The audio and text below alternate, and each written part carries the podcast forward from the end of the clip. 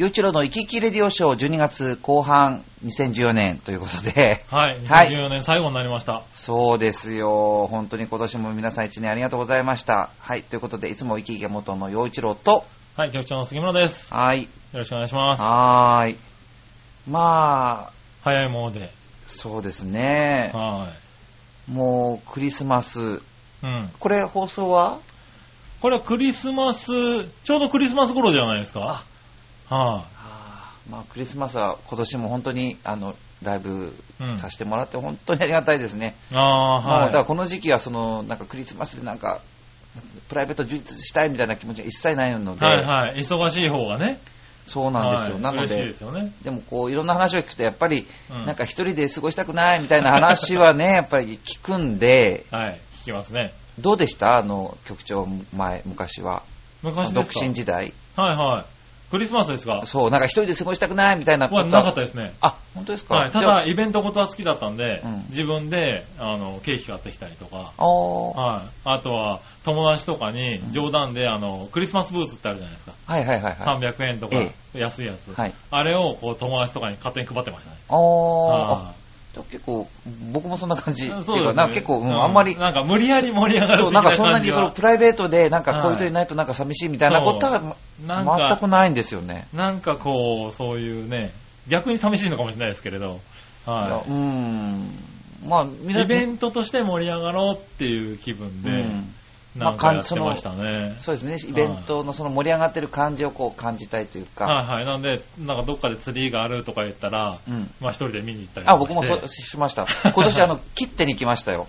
ああ、はいはいはい。あの、東京駅前の、で、昔のその東京中央郵便局ですか、あれはいはい。それを、まあ、まあ、歴史的な建物だっていうんで、外観を残して残してそして再開発して、のっぽビルになった。うんでそこの、あの、下の方が商業施設になっていて、吹き抜け空間があるんですけど、はいうんまあ、そこのツリー、すごい綺麗でしたね。ああ、ね。あれは、あの、なんていうか、とにかく、まあ、背の高いツリーなんですけども、うんなんかこう、いろいろ装飾が、オーナメントがついてとか、そんな言うんじゃなくて、はい。ただ、雪が乗っかった木があるっていうだけの。感じなんですよ。。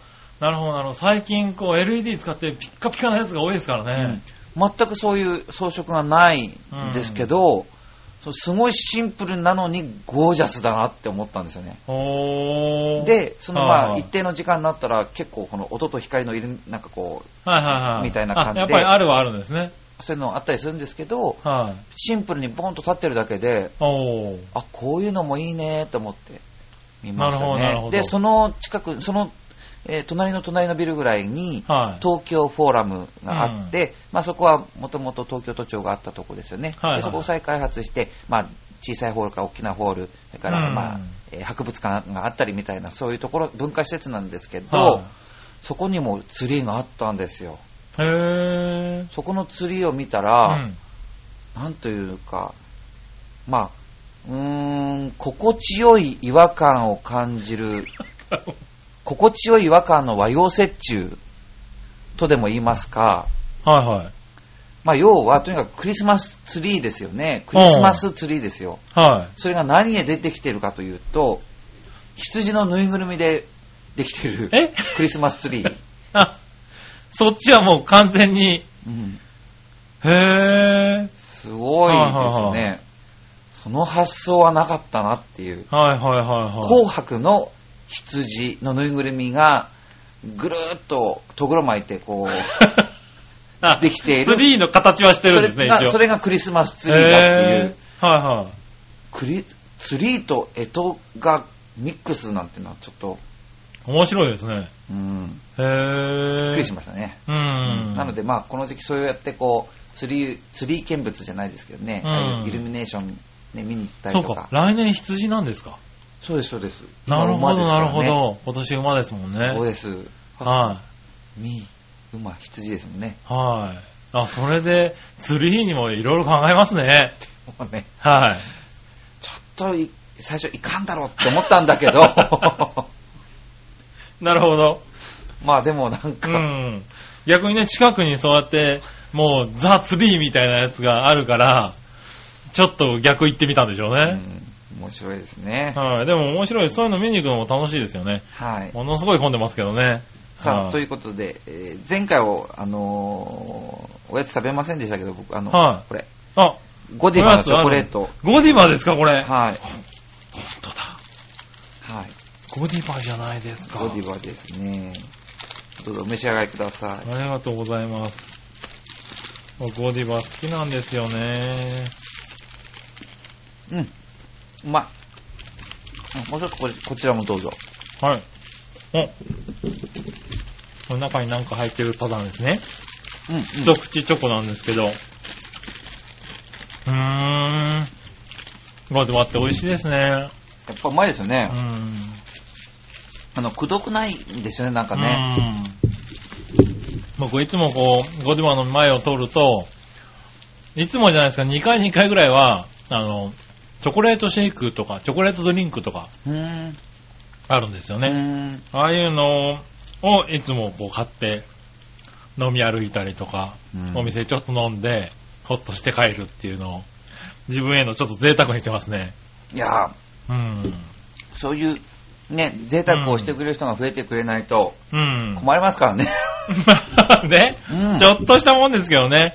でもなんか、そういうのもいいかなと思って。うんたまにはこう自分にね。うん。そういえば、この間、なんか、その、また飲み屋でね、うん。その牛丼が、まあ、その300円ぐらいだったものがさ、こう、ぐんと値上がりすると、うん。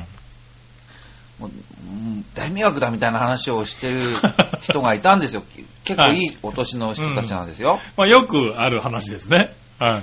だけど、はい僕東京に来た時に400円だったんですもん。うんうんで400円だった牛丼があれよあれよという間にすごい差があって、うん。はい。290円とかね。なりましたよね。250円とかになりましたもんね。ねうん。で、それが今、まあ、380円まで来た。うん。なんか、今まで安い方がありがたいって思ってたけど、はい。やっぱりなんか、うーん、こう、まあ、高、高ければいいってもんじゃないんですけどね。うんでもやっぱり、もうこれ以上もう、もうこう下 下がっていく感じはもう本当に、本当に嫌っていう。あー、なるほど。ううんん。で、やっぱり自分の親の世代とかの話を聞くと、やっぱり、うんまあ、そのゲップで物を買ううん。とか、はいはい。うんやっぱそれはなんか、希望がっていうか、やっぱね、来年も上がっていくみたいなのがあるから、はいはいはい。まあね。うん、ゲップで買えるとか、いう、やっぱそういう話ね、うんあるじゃないですか。聞き入ったりするじゃないですか。だから、やっぱり、いや、もう今、ローン組めないっていう話をよく聞きますからね。将来がわからないから、うんそのローンで物を買う怖さっていうのうんを聞きますよね。うんやっぱり。でもそうするとどんどん物を買わなくなっていっちゃって、うんっていうことになって、だからね、はいやっぱりそういうのはもう、あなんか反転してもらわないと、なるほどね。うんうんでもまあそうですねう。ん、とあれなんか、そうですね。その、牛丼屋なんかそれのね、極みですからね。ね。はい、ただ、お家とかは本当に人口減ってくって言われてるから、えーうんまあ減ってってるんですもんね、だから減ってって。ます、減ってます。ね、はいもう、余どんどん余ってっちゃって、いやー、今だから、空き家率っていうのがすごくなってきてるんですよね。らしいですよね。はい。ただまあ、マンションね、うんマンション、アパートが、これ、これからあとね、20年も30年もすると、本当に3軒に1軒ぐらい空き家になっちゃうんじゃないかって言われてる話ですよね。あの、僕も浦安で買えますかね？いや、だから、いや、本当に、一軒家っていうものの、あの、価値？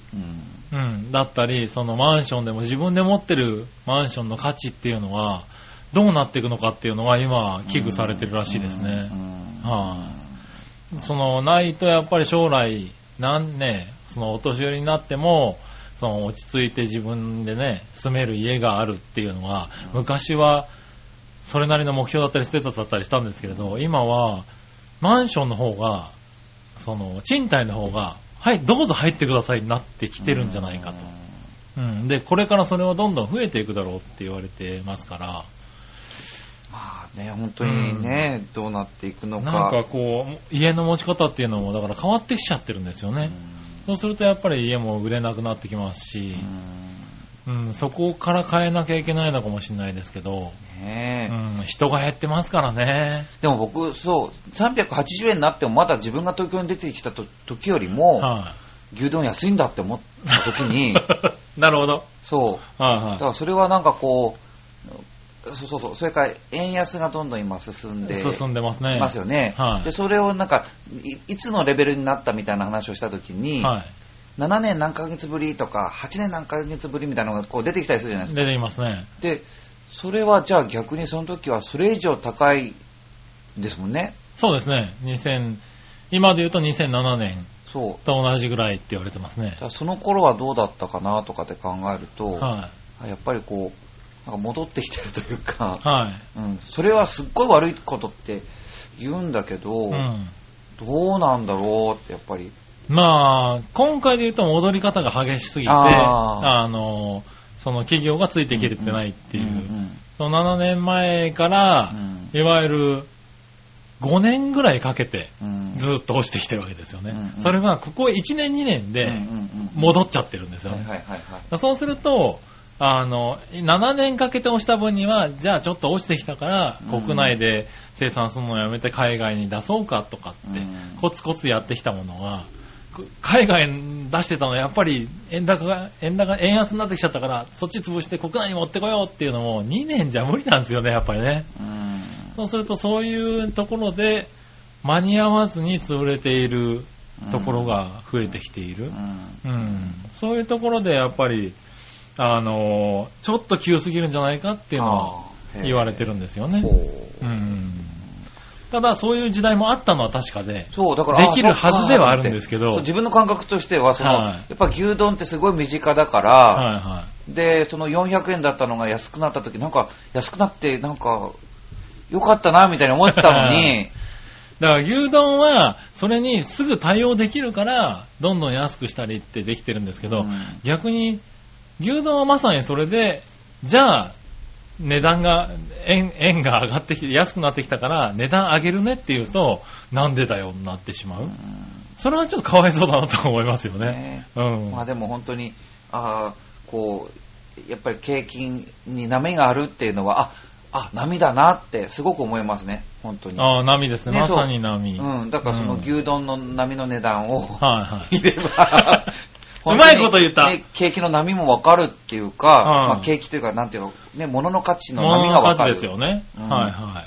本当にこの20年ぐらいかけて、こう、低くなって、こう、高くなってきたんだなって。そうですね。うん、すはいごい感じますよね。うん。だからあれは、確かに上げることに文句を言っちゃいけないんですよね、本当はね。うん。うん。だそんだけ上がってるんだもんっていう。だってそ、だってその、ね、うん牛丼屋で働いてる人たちの給料とかにつながってくるんですよね。うんだって、まあね。まあ、僕はほら、金持ちじゃないから、そりゃもう、80円上がったら、大変だとは思うんだけど、はいはでもその80円が、いや、もう、なんか無駄って思いたくないというか、まあね。ねだからね。だって大変じゃないですか。だって牛丼屋さんで働いてる友達とか聞くと、本当にわがままな、まあねもうって正直、企業努力でやってるところありますからね、うんあれはね。そんな安いもの食べて、それでなんか文句言ったりとかするような人、いっぱいいるって聞くから、ね、やっぱり、だってね、給料が上がらないと報われないじゃないですか。まあねう。ん。はいはい。だから、まあそこはね、うんその働く側の気持ちになりたいとこなんですけどね。そうですよ。だって、はいで、またいつか自分がね、はい回ってくればいいかなって。確かに。なんだかんだでね、やっぱり食べてる時は安い方が良くなっちゃうんですよね、人間ね。ううんん。まあ、こうね。うん、まあ、そうなんですけどね。はい。だから難しいとこですけど、あれは確かにあの、何？物の価値を思いっきり反映してるそう、だから。自分が東京に来た時まだ安いっていうのが確かに、そう、そうですね。20円まだ安いっていう感うんじはすごいなって思いますね。そうです。ね。確かにこれが400、400円超えてくると、わーってなるんでしょうけどね。確かに。そうなっちゃうかもしれないですよね。そう、なんか250円ぐらいの時からの人はすごい高くなったと思うかもしれないけど、はいは400円だった時代を知ってるからか、い。なるほど、なるほど、うんその時代を知ってるとね。そう、う。うんんだから僕よりも先輩の人たちは、ね、もっともっとそちもっと感もっとじるんだろう高いものをしてますしね。うんねうん。ねなんかそう、知ってるっていうのはちょっと良くないのかもしれないですね。ははい、ということで、今日は、えっ、と、イサムちゃんからの、はいメール行きましょうかえー行きましょう。はい。岩手が、い岩手は雪が降りました。綺麗です。これ11月後半にいただいてるんですけどもい。ね。はいはい。まあ大変でしょうね、今年は。うん、四国にね、あんな雪が降るなんてびっくりですよね。ね。うん。でも、まあこん、これだけ、まあ、全般に寒かったけど、実際暖冬になるかもみたいな話ですよね。そうですね。ね長期予報ではね割と、その東北地方が、日本海側が大雪だと関東は暖冬だったりするんですよね。ね。うんはい。えー紅葉が来る前に雪が降りました。日中の最高気温0.3度。でもうちの猫は家の家の中は暖かいので、外が寒いのわかんないです。幸せそうで羨ましいです。っていう。確かにねね急に寒くなりましたからね。うーん。はねえ。毛のか中の蛙じゃなくて、うちの中の猫っていうのいいですい。ね。ああ、いいですねああでも紅葉の前に雪か。寂しいな。うんね四季が崩れてきてるんですかね。本当に浦安もすんごい寒くなりなってますからね、今ね。なってます、なってますう。んはさあ、今回は幼鳥さんお待ちかねの石川県民クイズです。い。石川、お待ちかね。石川、じゃあ全部いっちゃいますよね。はい。はじゃあ行きましょう。えー、石川県民クイズ第1問。兼六園を要する金沢城には意外なことに、ほにゃららがない。い。ほう。んこれは、意外なことに、これは多分これだと思う天守。閣そうです。はいはいははい。い。ない。だと思いますよ。うん。僕答えはもなんかそれは聞いたことがある。そうです。はい。天守閣。江戸時代の初め、落第で消失したものの、太平の世の中には不要ということで再建されなかった幕府への遠慮もあったと思われる。はい。そうですね。あのまあ、戸様大名でしたから。うんはい。まあ、そしてあれだけの、まあ、100た全部足して100万石っていうはいことなんですけど、うん100万石、まあ、大きな勢力ですからね。うん。だからなんかいろいろ前田の友殿様はなんか鼻毛を伸ばしっぱなしにしてたとかね、いう話聞きますよ、その、やっぱり、その、はいはいビシッとなんか決めすぎてると、なんかその気遣いができきたからっていうのがあるんですかね。やっぱっていうね。とかね面白いな。まあ、そはいれ伝説、本当かどうかは分かりませんけどね。はい。さあ、そして2問目。三大藩主、前田利常は、香川、ほにゃららで生きると決断。何？これ僕は分かんないな香川。香川、ほにゃららで生きる？香川、米、稲作で生きるじゃないな、違う、なんだろう。香川。ああ、なんかそういうの入いやでもそんなこと何が入るのかも全然わかんないな。全然分かんないですね。は分かんないよ、イサムちゃんい。。イサムちゃん。答え。文化で生きる。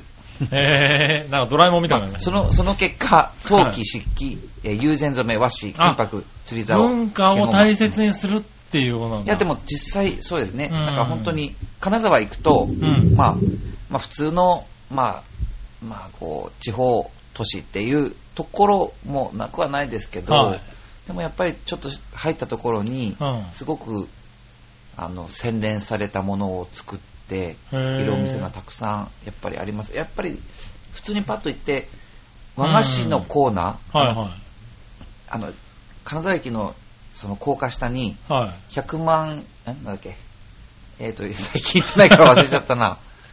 あの、まあ、商業施設があるんですよ。はいはい。うんで、そこに行くと、やっぱりこう、土産物がパッと買いやすく、買い回りがしやすくなってるんですけども、そのやっぱり名の通ったね、和菓子屋さんあります。はいはで、やっぱり、そっちのものっていうのが。なんていうんですかね、同じようなものはたくさんありますよ、全国。うん。うんもう金沢にしかありませんっていう和菓子。まあ、なかなかないですよね。かはいどこにでもある和菓子であったとしても、その、まあ、見せ方だったり、はいはその、まあ、味ももちろん美味しいんですけれどい。も、そのいろんな見せ方うん、はいはい。がやっぱり文化があるなっていう、へうんあの、それは思思いますし、それから、また新しい和菓子を創作も結構してます。ー。はいはあこんなことを考えるんだっていうようなもい。のが結構あったりするので、はいはい。あ、じゃあ今でもそういうのが生きてるんだ。と思いますね。へうんはい。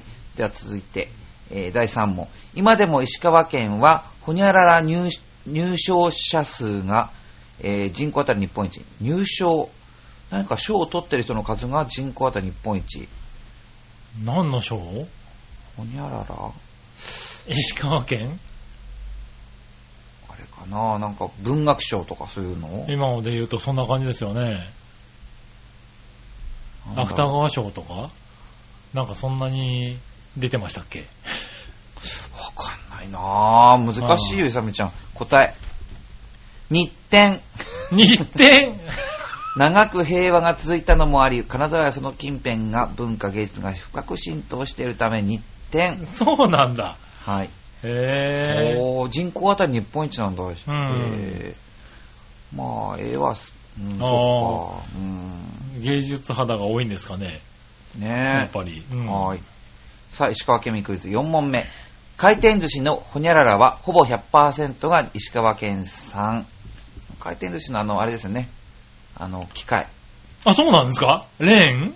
レーン、レーン。へでもあれな。あれのことなんていうのかちょっとわかんないんですけどね。あれ、石川県産なんですか？結構、あの、そうなんですよ。へぇー、知らなかった。はい。あの、回りつつはいはいはいはい、お湯出ますみたいな。出ますみたいはいははい。へぇはい。あ、コンベア。ー。そうそうコンベアね。そう、回転寿司のコンベアは石川県県産。はいはだだから、あの、海外にも、まい。はいはい。あ、そうなんだ。あ、知らなかっはいそうなんですよ。た。へ。さあ、5問目。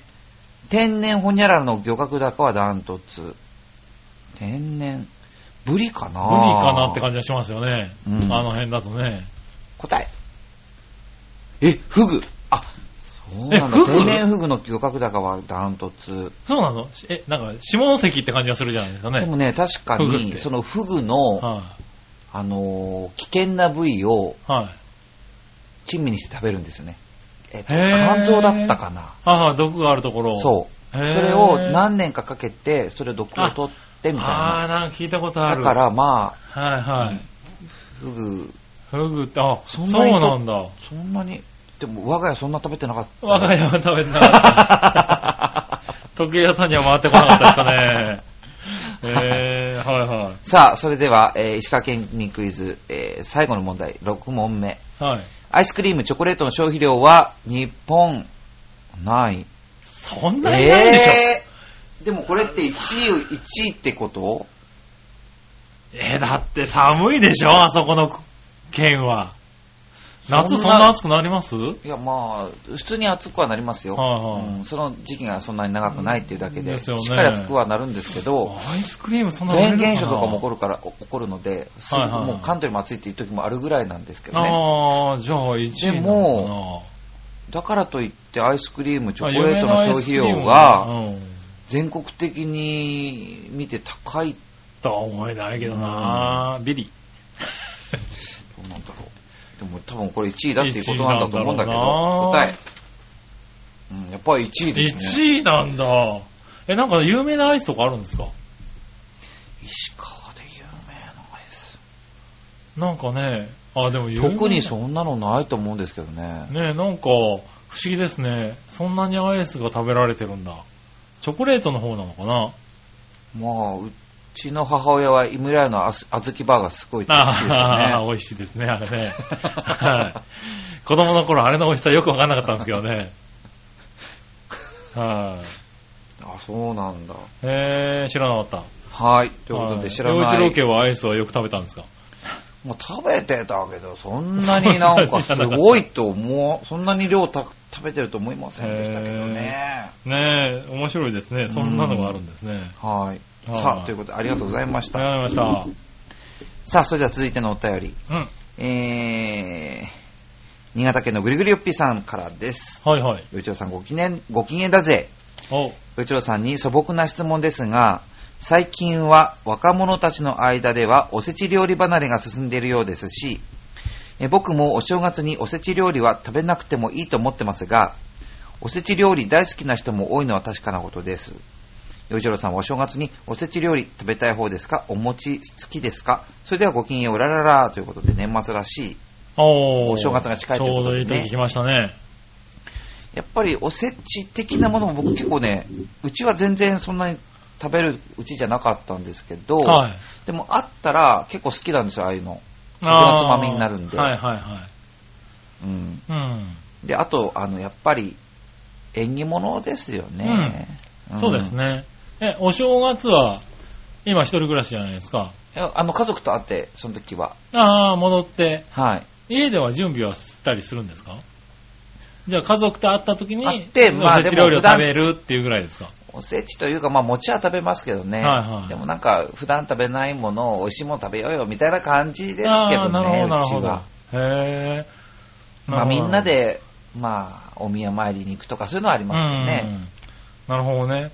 なんか、うん僕は一人暮らしの時から、家では、まあ実家では用意されたんですけど、やっぱり、なんだろう、こう、何かまぼこと、うん卵と、伊達巻きと、ぐらいは用意して、ええなんか偉い。うん、お正月気分を味わう。それだけは用意して食べて、なんか年、あお正月を迎えたなって。だへえ3月3日間はお雑煮でうん生活しますし、らそれはなんかずっと昔からやってきたから、一人暮らししてもそれだけはなんか抜けないし、それをやらないと年を越した敵になれないんですよね。へえあはあーすごい日本人らしいですね。うーん、そうですね。うんあの、と思いますよ、かま嫁には言われますね。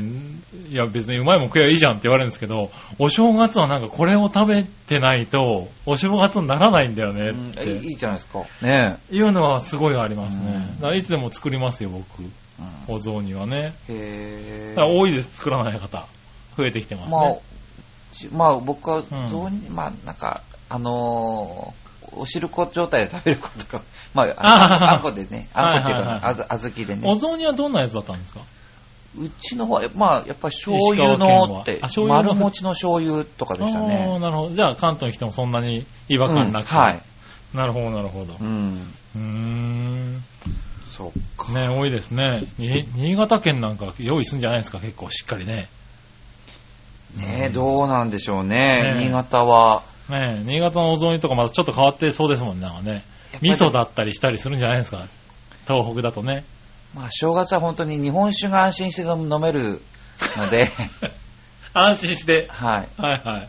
やっぱ僕そんな連休とかほとんどないんで、やっぱりそういう時じゃないと。安心して飲めないんですよね。日本酒が一番好きなんだそうかけど。そうか、仕事を考えるとね。だから兄と一緒にそうやって、日本酒飲むっ。ていうのはすごいね、はい。あ、うん超幸せなことですね。はいはいはいはい。他の人は、え、なんだそれぐらいのことっていう感じだと思うんだけど あ、でもそれが正月を迎僕えるってはやっぱり。ね、うん家族で、こう、日本酒で乾杯して飲めるっていうのが非常にうん、贅沢なことですね。はいはい。はでもなんかそういうの持ってますよね。みんな、うんお正月をい。はい。ね、感じるスイッチというか。はい。うん。大事にしたいですよね。さあ、ということで、うんえー皆さんね、あの、クリスマス、年末年始と本当に忙しい日々を過ごされると思うんですけれども、はいね、あの、イライラしないように、あの、過ごしていただければと思います。そうですね。そうですよ。はいもうだからはい最後、最後はイライラの話はしませんよ。はいうん。そうですね。はい。はい。局長はどうですか？年末年始は。年末年始は今年はね、久しぶりに長期休暇が取れそうなんで、あちょっとすっかり休んだり、いろんな、ちょっと行ってみたいなとうんうん思ってますね、あなんかね。はぜひ、あの、リスナーの皆さんもね、うん良いお年をお迎えいただきたいなと思います。い。はい。そしてまた来年、あの、年が明けましたら、はいあのーまた、この番組続きますんで、はいあ。の、メール送ってください。はいぜひねはい、なんか、ね、またいろんなお話、えーしていきたいなと思います。本当はいにこの2010年、えー平成26年も、あのー番組にお付き合いくださいまして、ありがとうございました。はい。はい、良いお年をお迎えください。お相手は陽一郎と、局長の杉村でした。良いお年を良いお年を